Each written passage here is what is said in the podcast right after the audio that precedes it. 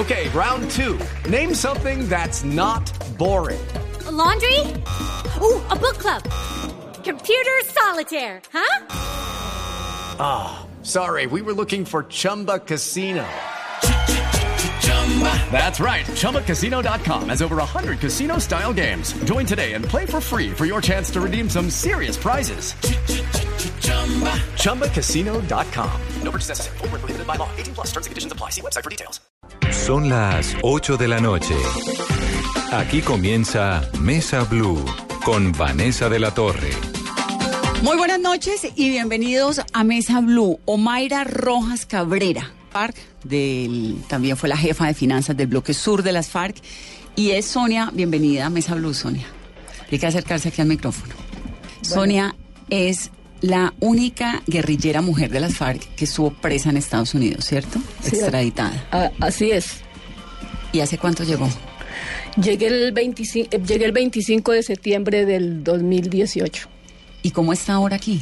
Con todo esto que ha pasado, con el proceso de paz, con los exguerrilleros ya metidos en la vida civil, con la JEP, ¿cómo está? Bueno, pues ha sido algo, um, no ha sido fácil, ¿no? Porque desde el momento que yo llego, llego y, y venía con, con la idea de que pues había sido parte de- del, del proceso de paz cuando firmo la acreditación que me manda el alto comisionado de los Estados Unidos.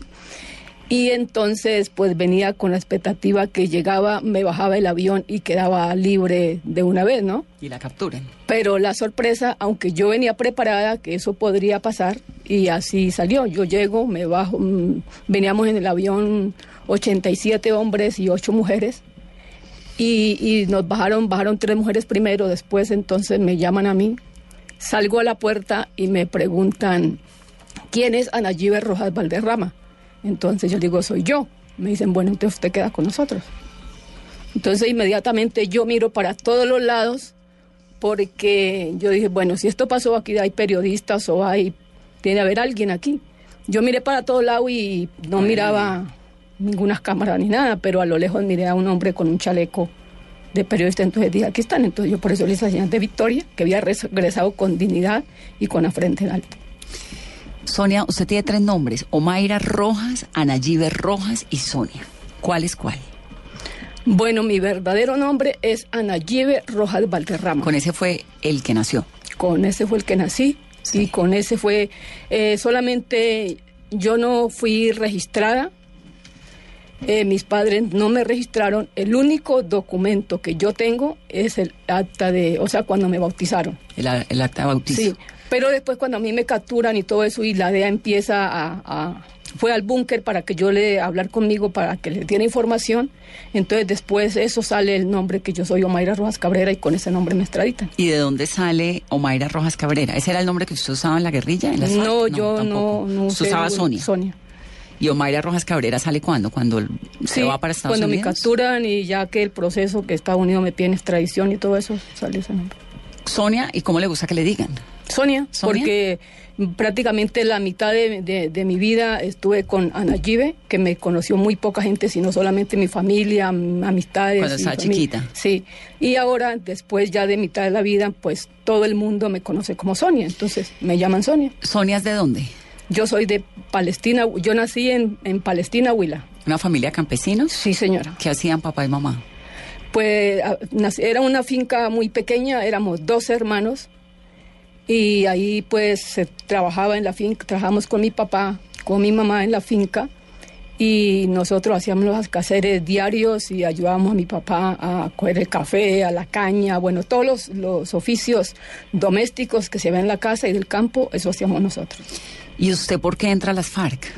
Bueno, yo entro a las FARC porque Tiene que pegarse al micrófono, Perdón. Sonia, porque si no, Sí. no la oye la gente. Bueno, debido a la situación que se miraba, éramos dos hermanos, Dos. doce. Doce. Somos ocho mujeres, cuatro hombres. Eh, entonces, pues no había dinero para estudiar y, y- y, pues éramos una familia pobre, ¿no? Entonces mis hermanas, las más mayores, porque todas somos de estatura baja, ellas se iban. Se dijeron, yo me voy a ir a trabajar, yo me voy a ir a trabajar. ¿A trabajar en dónde? eh, al, al lugar, al pueblo donde les salía trabajo. A Palestina. A Palestina, o algunas dicen que yo me voy a ir a Bogotá o algo. se iban. Y, y, un- y una de esas, entonces cuando regresó ella, se fue a trabajar y cuando regresó, regresó embarazada. Y yo pues dije, pues yo esa vida sí, yo no quiero, ¿no? ¿Y usted tenía cuántos años? Yo tendría en ese tiempo por ahí unos 15, 16 años. Entonces, eh, bueno, ¿Usted así fue. estudiaba? nosotros fui, yo fui nomás dos años a la escuela. Dos años. Los cuando aprendí primeros. las politos, los bolitas y todas esas cosas, dos años y no más. ¿Aprendió a leer y escribir en dónde? Sí, allá, ¿En la escuela? en la escuela. ¿Y fue de qué año a qué año? ¿De cuántos años tenía cuando fue a la escuela? Yo creo que tendría por ahí 8, 10 años, 12 más. ahí le enseñaron a leer y A escribir. leer y a escribir. Pues no bien, pero pues sí, al menos aprendí a, a escribir un poquito. Y entonces llega la hermana embarazada. Sí, bueno, entonces ya yo mirando todo eso y pues en eso ya aparece la guerrilla, ¿no? Aparecen los guerrilleros de las FARC. Se identificaron como guerrilleros de las FARC. ¿Eso era qué año más o menos? No, eso fue en el 84. Ujú. porque yo, bueno, entonces, eh, mirando todo eso y, y, pues los planteamientos que ellos tenían de que ellos querían un mejor futuro para el país, un, un cambio donde todo, hubiera una igualdad, donde todo mundo tuviera derecho a la educación, a la salud, a la vivienda, porque eso no se estaba dando, entonces que eso era el cambio que ellos querían y, y que esa era la lucha de ellos, ¿Y la a usted lucha por gustó? la tierra, sí, a mí me gustó porque debido a debido a, a, a lo que se estaba viviendo, entonces yo dije, pues yo pienso que esta es una opción mejor, yo mejor me voy para la guerrilla. Entonces yo empecé a hablar con ellos, a hablar con ellos y ellos a explicarme cómo era la situación en la guerrilla, qué es lo que se debía hacer, que tocaba eh, cargar pesado, trasnochar, aguantar hambre, caminar, bueno, muchas cosas, ¿no? Que se daba ya dentro de la organización. Más nunca ellos me obligaron, bueno, es que tiene que ir con nosotros, es obligatorio, no, eso es voluntario y cada uno lo, lo decide. Entonces fuimos hablando y hablando y pues a mí me gustó. ¿Y usted le preguntó a su papá o a su mamá o a su familia? No porque si yo les iba a decir a ellos no me iban a dejar ir. Yo nunca les dije a ellos que yo me iba a ir, entonces yo me escapé de la casa y yo me fui. ¿Y en su familia sus hermanos, los 11 hermanos, qué, qué hacían? ¿Alguno terminó también en la guerrilla no, o en las ninguno. autodefensas o en algún otro Ninguno. grupo? Ninguno. Nada. Sol- no, solamente mi hermano, uno de mi hermano, el, el de los hombres, el menor, que me seguía a mí, él terminó el bachillerato porque el- un padrino, el padrino que tenía le dio estudio y entonces terminó el bachillerato y él se fue a la policía a pagar el servicio. Y Pero se el quedó resto- en la policía. No, él no se quedó en la policía. Porque eh, estuvo allá no sé cuánto tiempo. Bueno, yo ya me ido para la guerrilla. Pero al tiempo él se, se aburrió y se escapó de las fuerzas militares donde estaba y se fue. Y entonces ya ellos empezaron a, que a buscarlo, a buscarlo, a buscarlo. Y pues tanto insistencia, insistencia, mi papá les dijo que si no iba a pasar nada, él lo entregaba, decía dónde estaba. Entonces le dijeron que sí, que no hay ningún problema, que lo que necesitaban era saber dónde estaba y qué tal. Sonia, ¿y usted entonces se va para las FARC y qué arranca a hacer? ¿Mm? ¿Qué comenzó a hacer en las FARC? ¿Cómo Bueno- fue su, su ascenso? Porque usted llega a ser una comandante importante. Bueno, yo llego a las FARC y cuando llega uno, pues le dan a uno un entrenamiento político-militar, donde le enseñan a uno, eh, pues todas las normas dentro de las FARC, a manejar las armas, a dispararlas, y, y- en lo político, lo que se está dando a nivel nacional en el país, y bueno, todo eso le enseñan a uno. Y, y de ahí pues yo empecé pues como guerrillera de base y prácticamente yo nunca he tenido un alto mando como dicen los medios, no. Usted fue comandante del Frente 14. No, yo no fui comandante del Frente 14. ¿Fue que jefe de finanzas? Fue, estuve, de- no jefe de finanzas tampoco, estuve encargada de las finanzas en el área del Caguán, del 14 Frente, pero no como jefe de finanzas, ni tampoco fui comandante del 14 Frente. Y entonces, ¿por qué dice en, en todo lado la información suya eso? Es que esa es la falsa información y, la- y lo que dicen los medios porque no averiguan ni se dan cuenta de la realidad de los hechos, sino que lanzan cosas que no son. Entonces yo por eso le pregunto, entonces, ¿qué hizo? Cuénteme, llegó a las FARC, comenzó a trabajar y ¿qué hizo en las FARC? Bueno, yo comencé a trabajar y yo ingresé al 13 Frente de las FARC. Después de un tiempo ahí me trasladan al tercer Frente de las FARC. En el 1990 me trasladan al 14 Frente. Yo pedí el traslado para el 14 Frente. En el 90. ¿Y por qué quería estar en el Frente 14? Porque esto me di cuenta que para ese lado estaba un hermano mío y, y de pronto tenía más posibilidades de estarlos viendo que estando en el 13 Frente que era más distancia, ¿no? Sí, el 14 es el Caguán, ¿no? El Los Caguán. llanos. Sí. Mm. Sí, el Caguán de Peña, de Cartagena del Chairá. Sí. toda esa parte hacia abajo. Y por ese motivo yo pedí traslado. Y me fui Y allá pues empecé nor- normalmente pues como guerrillera de base todo el tiempo y al último a mí me dieron un cargo de responsabilidad de comandante de escuadra. ¿Qué hace un comandante de El escuadra? comandante de escuadra pues tiene a, a su cargo 12 hombres. O sea, usted ¿verdad? era la jefa de 12 guerrilleros. De 12 guerrilleros. ¿Y qué hacían? Eh, pues diferentes actividades. Operativos. Opera- lo mandan a uno a, así, a operaciones militares, a hacer todos los trabajos que hay dentro del campamento. Tiene más responsabilidad porque está a cargo de esos 12 muchachos. ¿Y usted cómo, siendo mujer, siendo tan chiquitica, Perdón. habiendo entrado tan niña, termina eh, siendo la jefa de 14 guerrilleros? En la mitad de un momento de la guerra colombiana. Pues es que dentro de las FARC no se, no se adquiere, eh, o sea, que una persona sea un, un líder o un comandante por antigüedad o, o por nada, sino por el comportamiento, por la conducta y, y- y la responsabilidad que le miran a uno en los diferentes trabajos que le asignan a uno. Entonces, bueno, esto, esta puede ser capaz de manejar cinco muchachos o doce muchachos o más muchachos. Entonces usted arranca, perdón, eh, llega a ser la jefa de este grupo. Luego, ¿qué sigue? ¿Qué más hace? ¿Cómo termina manejando finanzas? O siendo, como dice usted, que usted dice que no fue la jefa de finanzas del Frente 14, sino la qué? ¿Mm? ¿Cuál es el cargo que dice usted que tuvo? Encargada de, encargada de finanzas. sí, encargada de finanzas. De esa ¿Cómo área. termina? Porque eso es un cargo importante, ¿o no? Bueno, eso Manejar las finanzas de un frente. Sí, eso pasó en, creo que fue en el tiempo del despeje de cuando estaba el, el diálogo con Pastrana en San Vicente del Caguán. Fue, yo llegué al Caguán en el 2001 a desempeñar ese cargo, porque tenían que cambiar a la otra persona que había ahí, por no sé por qué circunstancia, lo iban a mandar para otro lugar. Y entonces me mandan a mí. Y yo voy a desempeñar ese, ese, ese cargo. ¿Y qué tenía que hacer? eh, tenía que recoger el impuesto de para nadie es un secreto que fue una política nacional a nivel de las FARC de que se cobrara un impuesto al gramaje de la base de coca que, es- que iban a comprar, las personas que iban a comprarlas. Entonces yo era la encargada de cobrar ese impuesto. Usted recogía esa plata. Yo recogía ese dinero. ¿Cuánta plata llegó a manejar? Eso no era relativo, porque había, por ejemplo, fines de semana que 200, 300 millones, pero como llegaba, entonces así mismo también se, se gastaba. ¿Quién pagaba ese impuesto? Esos impuestos los pagaban las personas que iban a comprar la coca. La coca. ¿Y quiénes eran los compradores? Pues la verdad es que si yo no le puedo decir quiénes eran, porque nosotros, yo por ejemplo, no le investigaba, bueno, usted cómo se llama, de dónde viene, no, no. Digaba, bueno, nosotros ne- necesitamos, venimos aquí a llevar esto y entonces cuánto es el impuesto. ¿A usted le tocó eh, compradores solamente colombianos o alguna vez extranjeros? Pues por la habla eran colombianos, yo nunca tuve relación con gente extranjera, ni mucho menos. Y le compraban a usted. No, a mí no. A usted no. Lo compraban a los campesinos. Entonces era, los campesinos vendían ya la pasta de coca La- hecha. sí, señora. Ya la pasta, ¿no? Y esa pasta, para poderla que los campesinos la negociaran, tenían que pagarle un impuesto a la guerrilla. A la guerrilla. Ese impuesto lo recibía usted. Ese impuesto Un fin lo- de semana es que de viernes a domingo No, eso se hacía los sábados y domingos.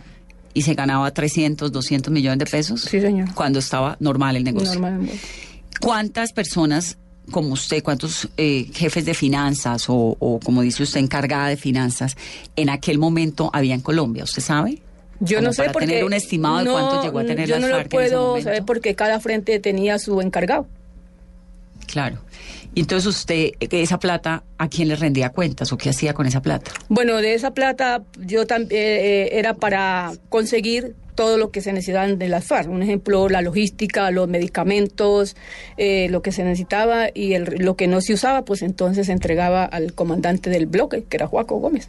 Joaquín Gómez, Sí, que hoy, hoy en día está en Pondores, ¿no? sí, señora. En La Guajira. ¿Y su relación con él, cómo era? ¿Y cómo es ahora? Pues la verdad que no, pues cuando podía ir allá, pues bien, normal. Pero no, yo no iba mucho tiempo porque ellos estaban en lugares diferentes y nosotros en lugares diferentes. Ellos estaban en lugares donde tenían su gente que los cuidaban y allá no podía ir tampoco todo el mundo. ¿Usted era una guerrillera importante, Sonia? Pues yo no me considero importante. Pero tenía poder, autoridad. autoridad solamente en, eh, eh, o sea, en el cargo que me habían delegado para cumplir esa misión, no más. Pero sí Sonia era de confianza porque para manejar el dinero con el que se sostenía el frente, dárselo a Sonia, ¿por qué confiaban tanto en Sonia? Pues por ya les explicaba, por eh, o sea, el trabajo, la conducta que uno desempeñaba en todas las labores, esa podía ser la confianza que habían depositado en mí. ¿Y esa plata, qué pasa si se perdía un peso? ¿Mm? ¿Quién le controlaba cuánta plata había? y Pues no se había? podía perder un peso porque si se perdía un peso y no daba unas cuentas claras, dentro de las FARC se considera robo.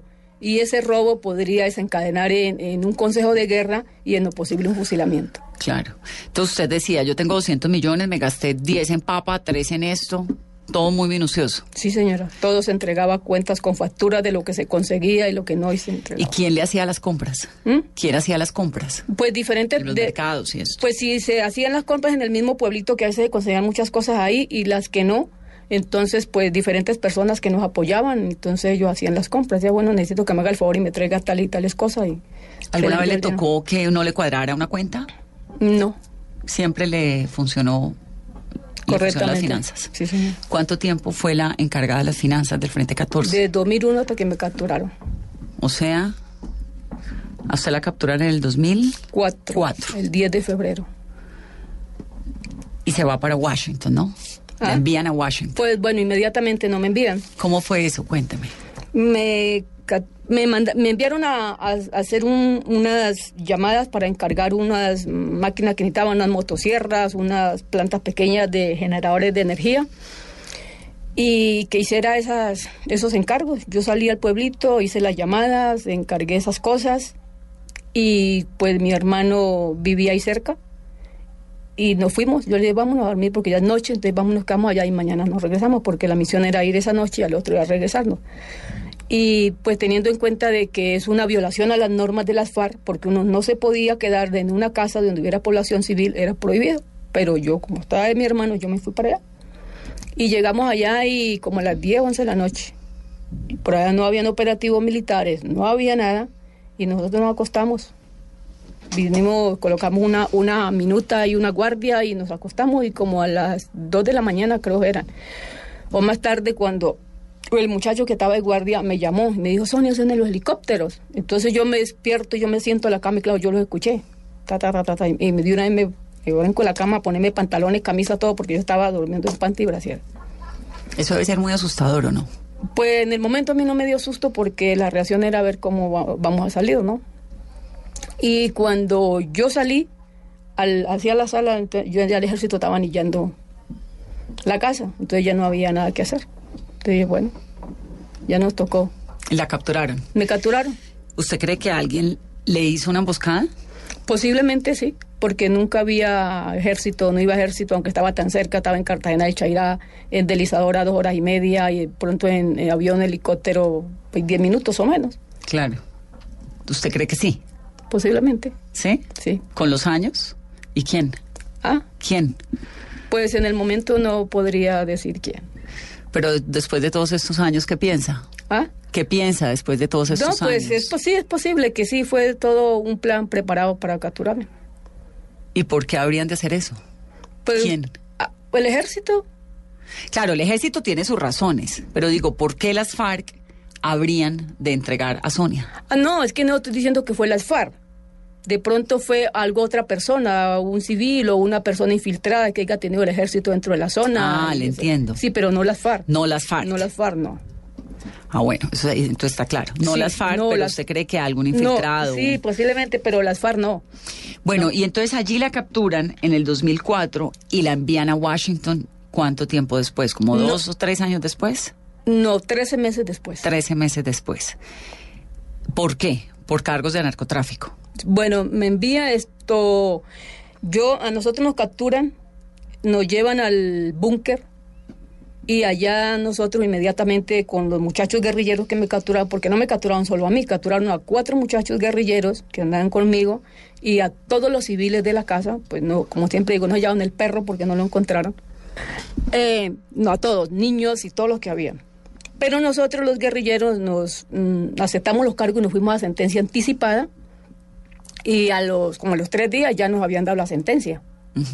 ¿Cuántos años de condena? Mm, Me di a, mm, a los muchachos que andaban conmigo les dieron cuatro años y a mí me dieron cuatro años y seis meses porque que yo era la comandante y que toda la cosa, entonces por eso me dieron los cuatro años y seis meses. Estando ya ahí en el búnker, eh, esperando que nos llevaran a ellos para Picota, que le iban a hallar y a mí el buen pastor. Ahí llegaron los de la DEA a hablar conmigo.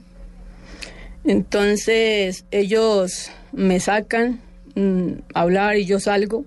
Yo no sabía quién había venido, pero la guardia de ahí me sacan y me llevan a un cuarto y cuando yo llegué ahí estaban ellos, habían dos hombres altos y dos mujeres les traducían.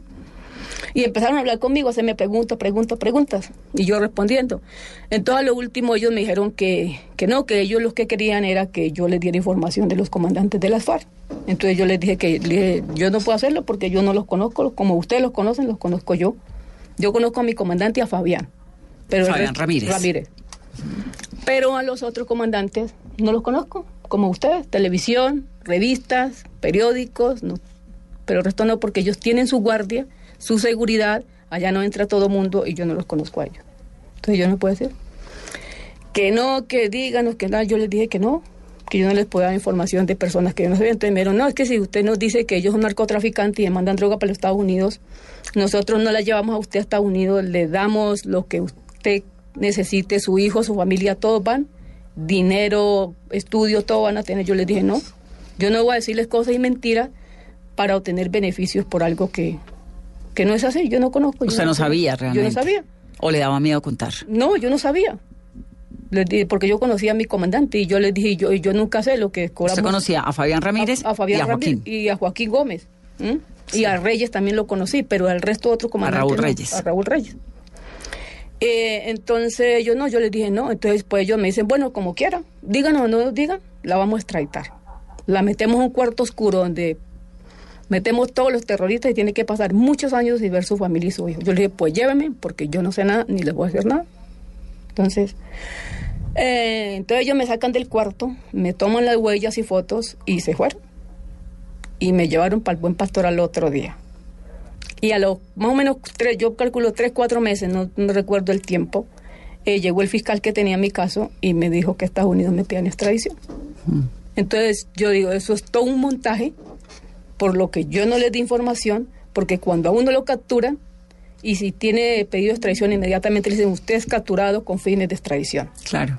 Pero a mí nunca me dijeron eso, sino fue después de toda esa conversación que tuvimos con ellos, entonces es que Estados Unidos me pide En extradición. extradición. ¿Y cómo es el día en que la extraditan? Bueno, el día que me extraditan, la verdad yo me quería ir. ¿Para Estados Unidos? Sí. ¿Por, qué? Porque en esa cárcel donde me tenían, eso era un, en esa de Valleupar. En la Sí, Tramacua. porque es que a mí me, a mí me llegan y yo estando en el buen pastor. Pero la Tramacua no es solo de hombres. Sí, pero allá me llevaron. ¿A la Tramacua? Esto, estando yo en, en diciembre todavía del mismo año, eh, como el 26, 27, algo no había pesado todavía el año. Esto me llevan a mí, mm, una madrugada me dicen que, que me dicen, Sonia, liste porque no, se, se va ir. Yo le dije, ¿para dónde me van a llevar? No sabemos. No sabemos. Yo le dije, ah, está bien. Y yo alisté todo y me dijeron unos dos, tres cambios de ropa y que se va. Entonces me llevaron, a mí me tuvieron desaparecida 16 días por en alta mar. Me metieron, un- pues, me llevaron. Me montaron una avioneta, después aterrizó en Juan Chaco, de ahí me montaron un helicóptero, me bajaron de allí. El IMPEC. El IMPEC. El IMPEC ordenado por la DEA, porque ¿quién más? Y de allí me, me bajaron del, del- de la avioneta esta, me montaron en un helicóptero y anduvo otro ratito, después del helicóptero un carro y del carro al barco. Eso fue todo un, Una travesía. una travesía. Y me tuvieron 16 días. Por ahí, nadie sabía. El, el abogado iba al fiscal que tenía el caso, no sabía dónde estaba. Eh, iba al, al buen pastor a preguntar al director, No, no, sabía. sabía. ¿Y ahí qué pasa? ¿Ahí cómo termina en un avión de la DEA? No, es que a mí no me, ahí no me suben todavía en un avión de la DEA. Ahí me llevan, me tienen 16 días allá en el barco metido en alta mar. De ahí me regresan de nuevo, cuando el abogado ya piensa pronunciar qué, qué está pasando, que es donde me tienen. Me regresan otra vez, pero no me regresan a, a Bogotá. Me llevan entonces a, a Valledupar. Y entonces en la cárcel, pues horrible, en el cuarto donde me tenían habían ratas, unas ratas con una cola así larga, me suben a la cama. Eh, habían moscos, habían cucarachas, ¿no? Una serie de cosas.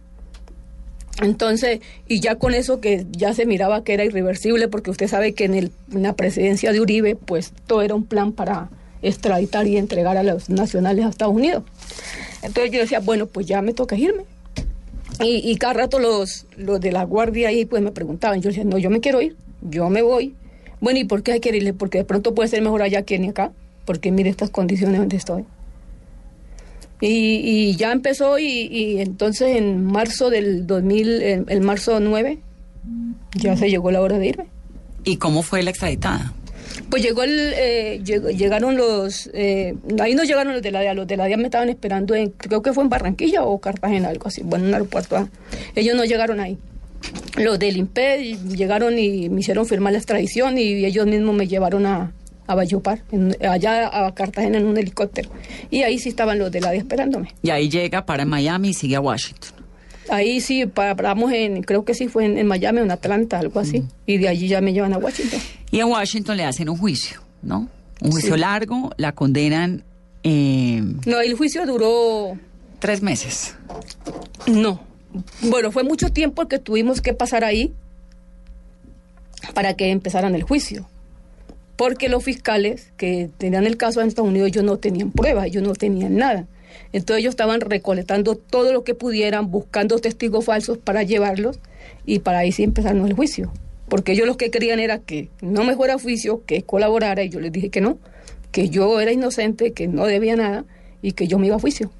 Pero usted, ¿por qué decía que era inocente si a usted la estaban condenando por tráfico de drogas? Que Pues era es lo que, que sí, pero es que yo no envié nada. Si yo fuera enviado siquiera un poquito, yo decía, bueno, con justo estoy Claro, pagando. porque ahí es que explicar. Entonces, el, el cargo es eh, envío de droga a Estados Unidos de 110 kilos. No, y, de y cocaína a eso, y eso lo Unidos. otro que yo también Usted quiero- no los enviaba, pero usted los administraba. Mire, eso es lo otro que yo también quiero aclarar aquí, porque muchos medios hablan mucho y, y argumentan mucho. Unos dicen que me procesaron y que me condenaron allá porque yo envié 6 toneladas de cocaína a los Estados Unidos, ¿verdad? Y eso no es verdad.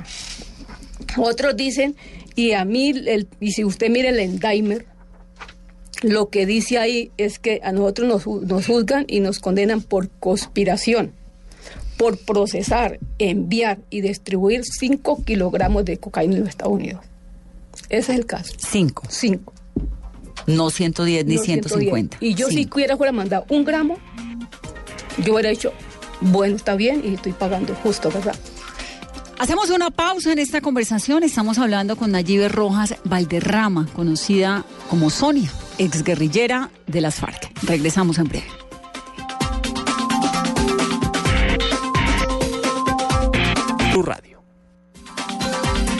Continuamos, es Mesa Blue. Estamos hablando con Sonia, exguerrillera de las FARC. ¿Por qué en ese momento, porque el juicio suyo fue casi que muy similar al juicio, yo cubrí su juicio. Sí. Yo era corresponsal en Washington. Y cubrí los dos juicios de Simón Trinidad. Y en esa época los juicios, el de Simón Trinidad, los dos eran por narcotráfico. Y el suyo también era por narcotráfico. Y era un jurado que no tiene ni idea de Colombia, ni de si hubo acá mafia o no, porque es un jurado que escogen al azar en la calle. Los dos juicios que le hicieron a Simón Trinidad por narcotráfico resultaron nulos. Y al final a él lo condenan a 60 años de cárcel por un tercer juicio que le hacen por, el terro- por terrorismo, porque ahí involucran el secuestro de los tres estadounidenses, de Mark Gonzalez, Keith Stansel y Thomas House. ¿Por qué un jurado que no conoce de nada de Colombia, a usted en el primer y único juicio que le hacen por narcotráfico, sí la, eh, la, la encuentran culpable? ¿Por qué? Por puro, por el montaje y toda la cantidad de testigos falsos que llevaron. Es que entre todos los testigos que llevaron ellos, eh, llevaron 25 testigos. Pero a lo último, entonces, ya para el juicio dejaron a 5. Y como es un jurado que no conoce la realidad de los hechos, no conoce Colombia, entonces ellos se basaron en las mentiras que dijeron todos estos testigos. ¿Quiénes fueron esos testigos que usted recuerda? Fueron cinco personas. Los últimos que yo conozco, que yo... ¿Usted los conocía eh, con- antes? de- de esos a tres. ¿A quiénes? A una señora que llamaba Marta.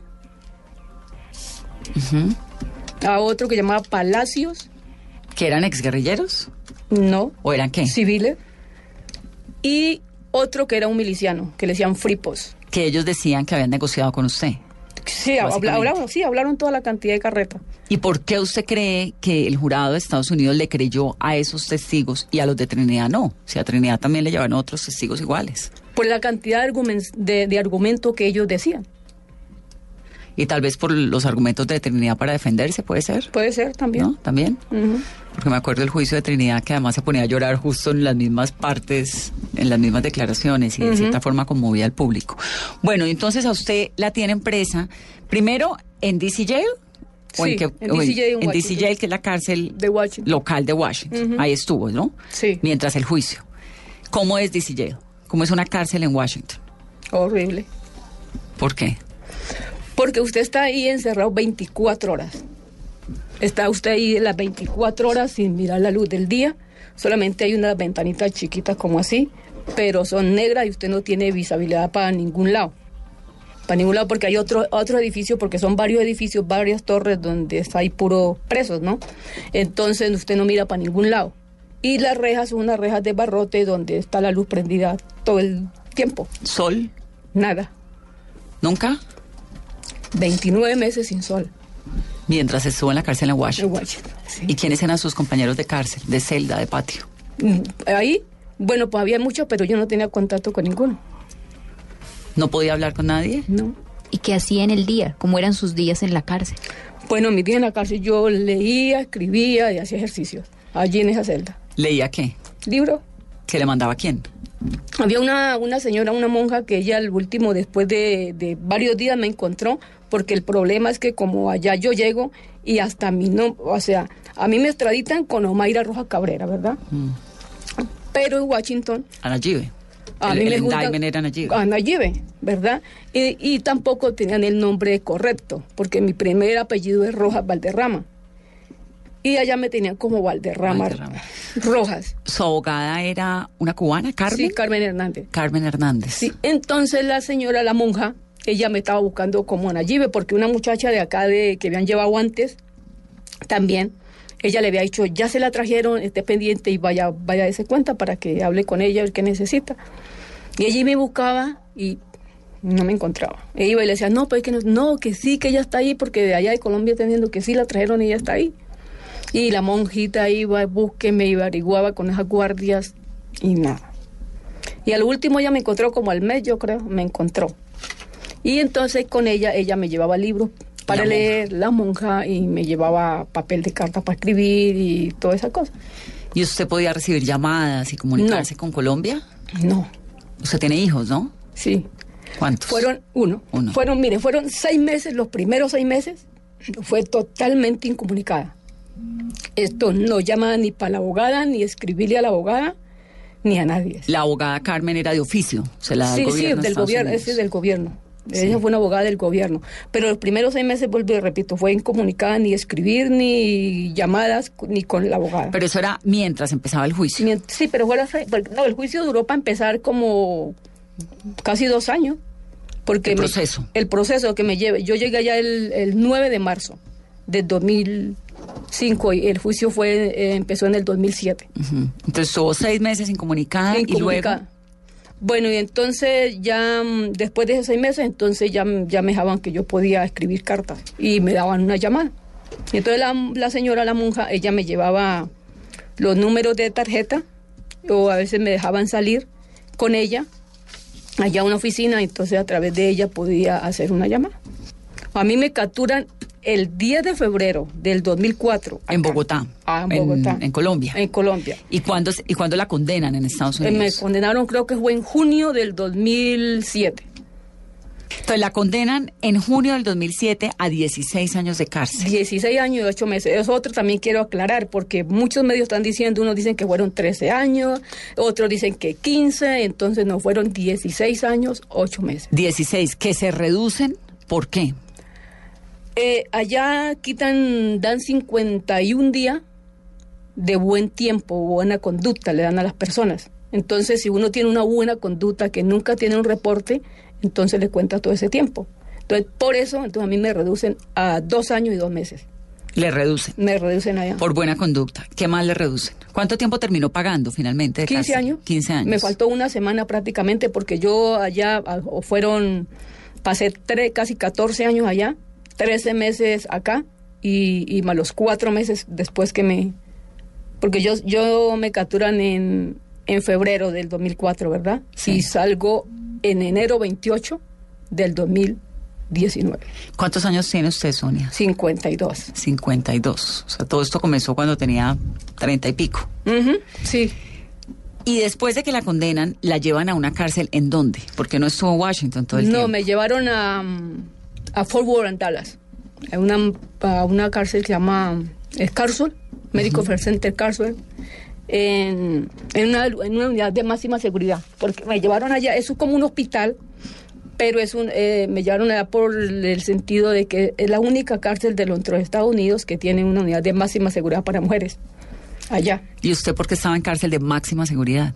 Pues por el estatus de FARC y porque era de las FARC. Por terrorista. Por ter- no por terrorista, porque, No, porque su juicio era narcotráfico, Era no narcotráfico. terrorismo. Terrorismo es el- la condena de Trinidad. Pues eh, eso era lo que querían los fiscales, ¿no? Que nos metieran a último, que metieran terrorismo y el juez dijo que no, porque lo que me estaban juzgando a mí era la conspiración, no, no rebelión ni ninguna de esas cosas.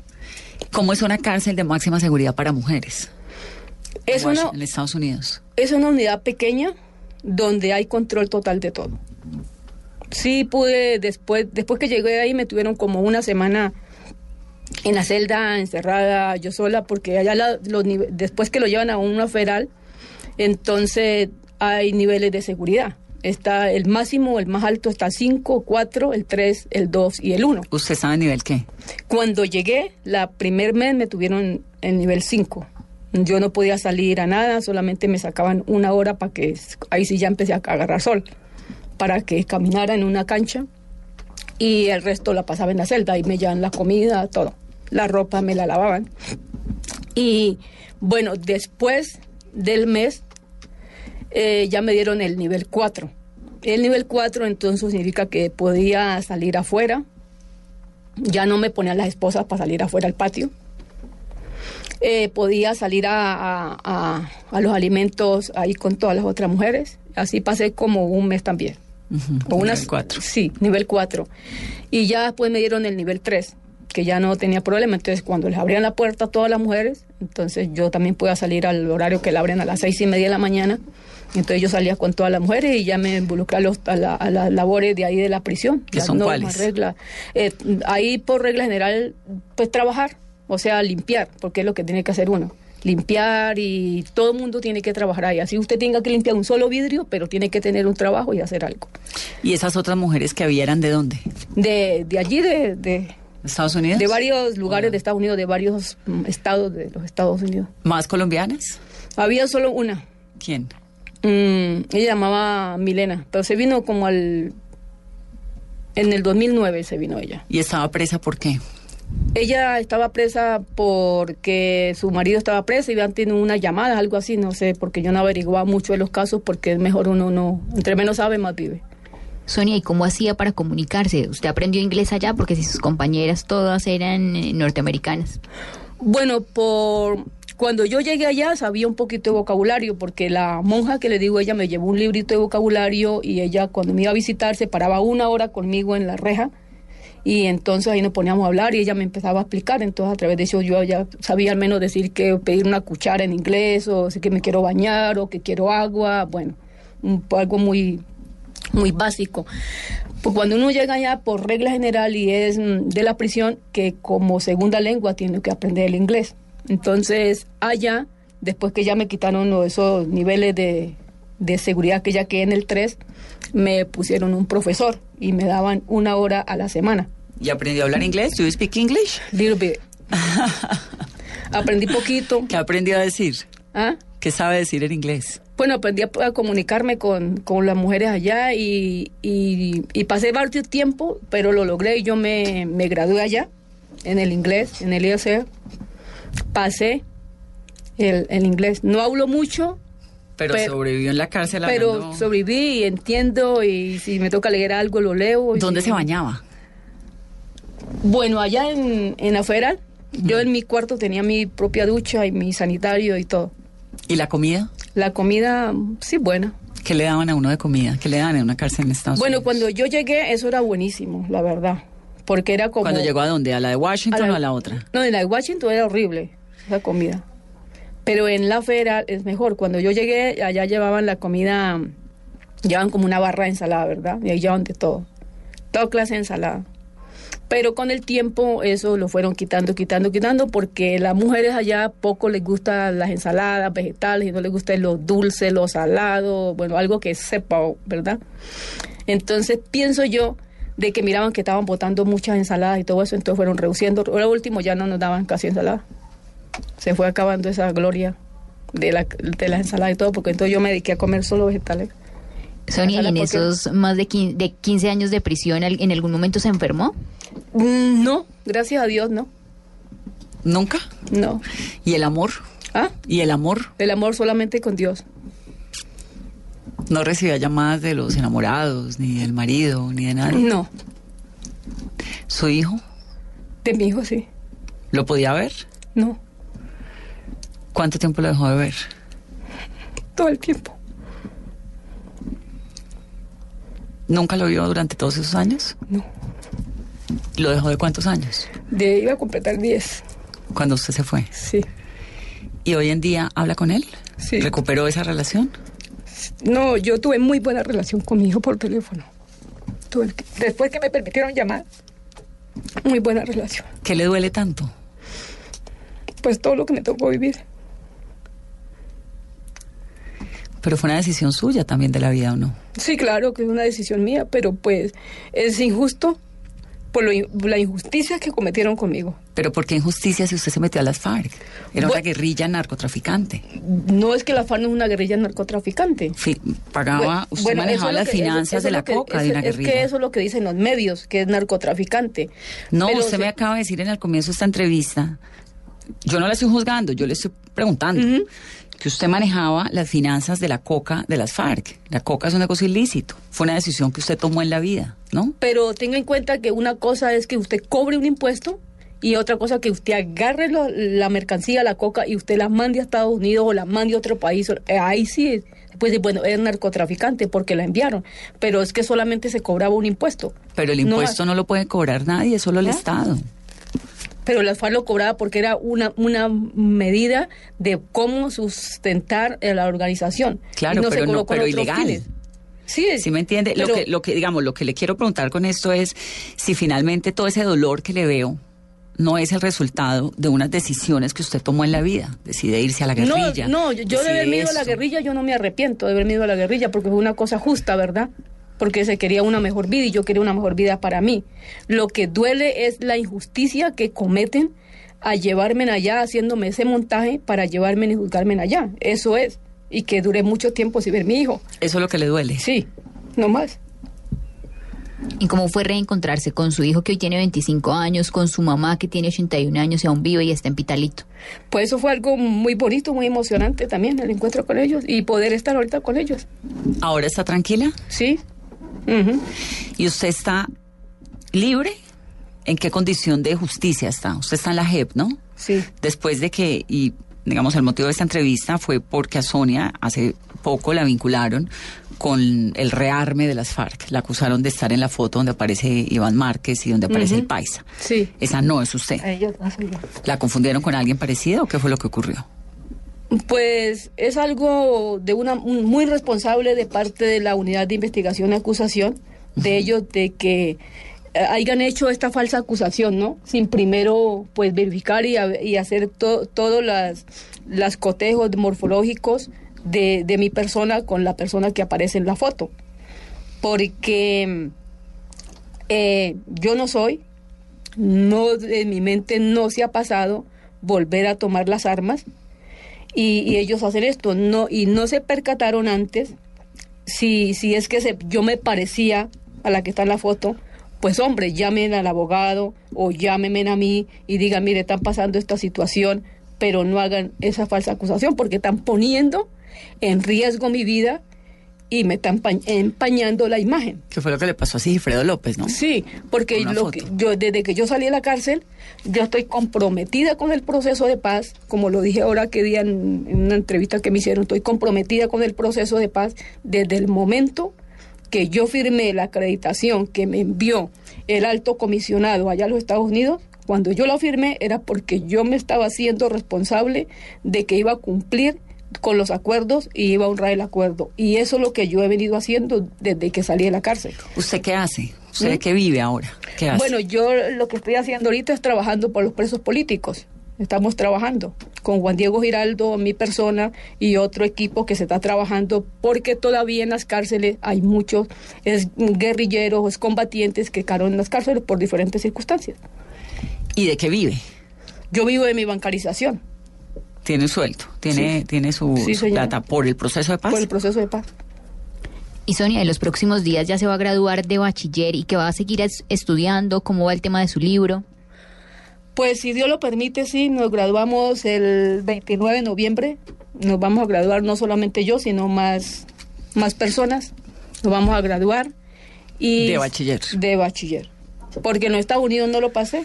Allá también lo estuve estudiando, pero no lo pasé por la matemática, porque la verdad la matemática pues no me gusta. Pero ¿y cómo no le van a gustar si era la financiera? pero no me gusta. No me gustan las matemáticas y allá pues todas las operaciones, los números son los mismos, pero las operaciones son muy diferentes a como las enseñan aquí en Colombia. Y eso es muy complicado, eso de álgebra, geometría, todo. Bueno, por ese sentido yo no pasé el bachillerato en Estados Unidos porque yo sí ya lo estuve estudiando y pasé ciencias sociales, lenguaje, eh, eh, estudios sociales, todos, todas esas materias las pasé, pero no me gradué del GED allá por ese sentido. Y ahora sí se va a graduar. Ahora, si Dios lo permite, sí me voy a graduar. Y usted está en la JEP. Yo estoy en la JEP. ¿Qué le está aportando a la JEP? A la JEP, pues, eh, ahorita después de este incidente, eh, yo De este incidente que por poco la sacan de la JEP. por poco me sacan por esa falsa acusación. Y pues al mirar eso, entonces yo me vine pues para presentarme voluntariamente ante la DIJÍN, policía de Interpol, para que me hicieran la plena identificación morfológica. Ya me tuvieron como cuatro, tuve de las 10 de la mañana casi hasta las 3 de la tarde. Eh, me hicieron toda la plena identificación con fotos, con huellas, con todo, una entrevista y les entregué toda la documentación en físico la que yo tengo de lo que he venido haciendo y, y desde que salí de la cárcel. Y el mes de cuando salió el incidente, ese video donde yo estaba, la permanencia donde estaba, porque yo tengo dos escoltas, tengo una De la esquema de ONP. seguridad de la ONP, y entonces pues donde nos movemos o donde llegamos, los pueblos donde llegamos, ahí hay que llegar y reportarnos, y cuando nos vamos a ir, pues te firma una planilla de permanencia, entonces yo tengo todo eso. ¿Y qué le aporta usted a la JEP? Bueno, eh, usted sabe que dentro de los acuerdos ahí se crearon unas comisiones, que es la Comisión de la Verdad y que es la Unidad de Búsqueda de Personas Dadas por Desaparecidas, y pues que eso es cuando los llamen, ¿no? Pero yo en mi condición y, todo eso, por mi propia voluntad, voluntariamente, yo fui me hice inscribir a la Comisión de la Verdad y yo estoy esperando para que me llamen. Ante eso yo había tenido, yo estuve reunida con todo el panel de la Comisión de la Verdad en una entrevista que estuvimos allá. ¿Qué puede aportarle usted a la verdad de este país, de la guerra? ¿Qué sabe que pueda contar? Porque la JEP es un tribunal que busca la verdad. Pues lo que yo le puedo contar es lo que yo viví dentro de las FARC, ¿Qué es qué? ¿m? toda mi historia de vida y lo que yo hice.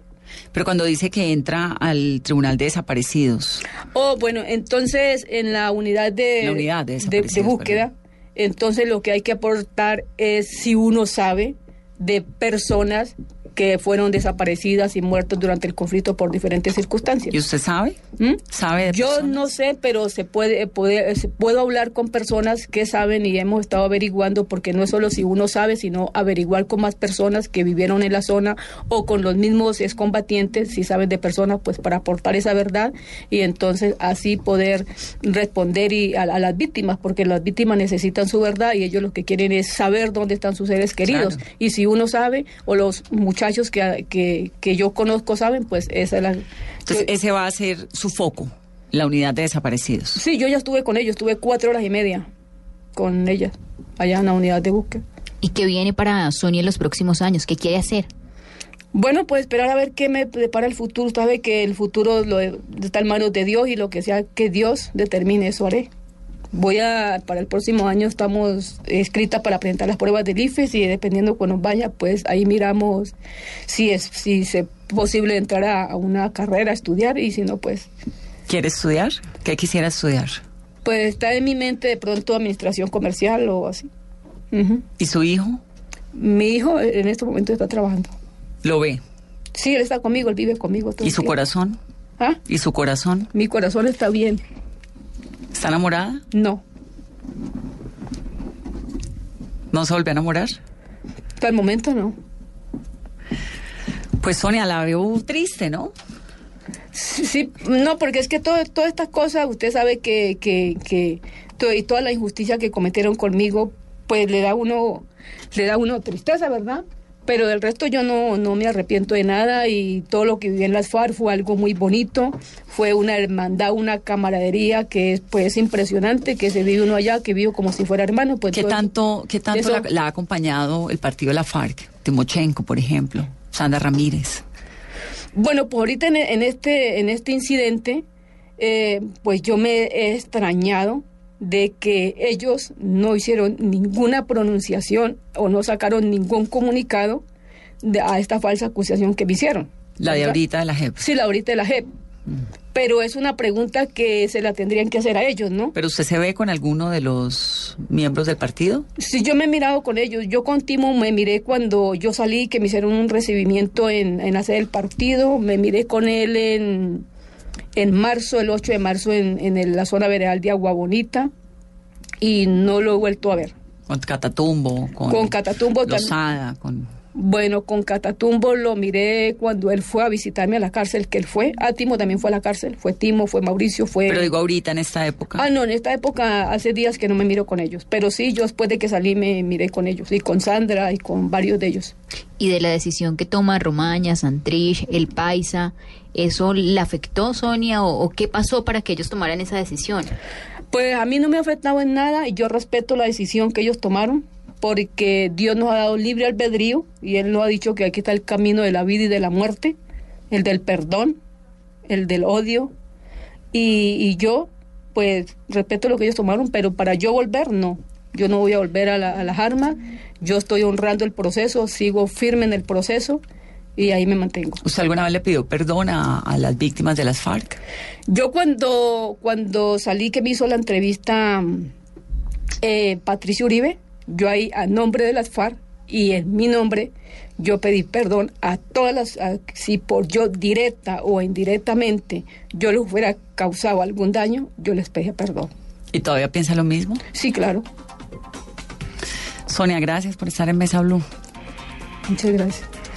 Y a ustedes que tengan una muy feliz noche. Es Sonia o Mayra Rojas Cabrera o el otro nombre era Nayibe, ¿no? a Nayibe Rojas Valderrama. Rojas Valderrama. Ese es mi verdadero nombre. Sonia en Mesa Blue. Feliz martes.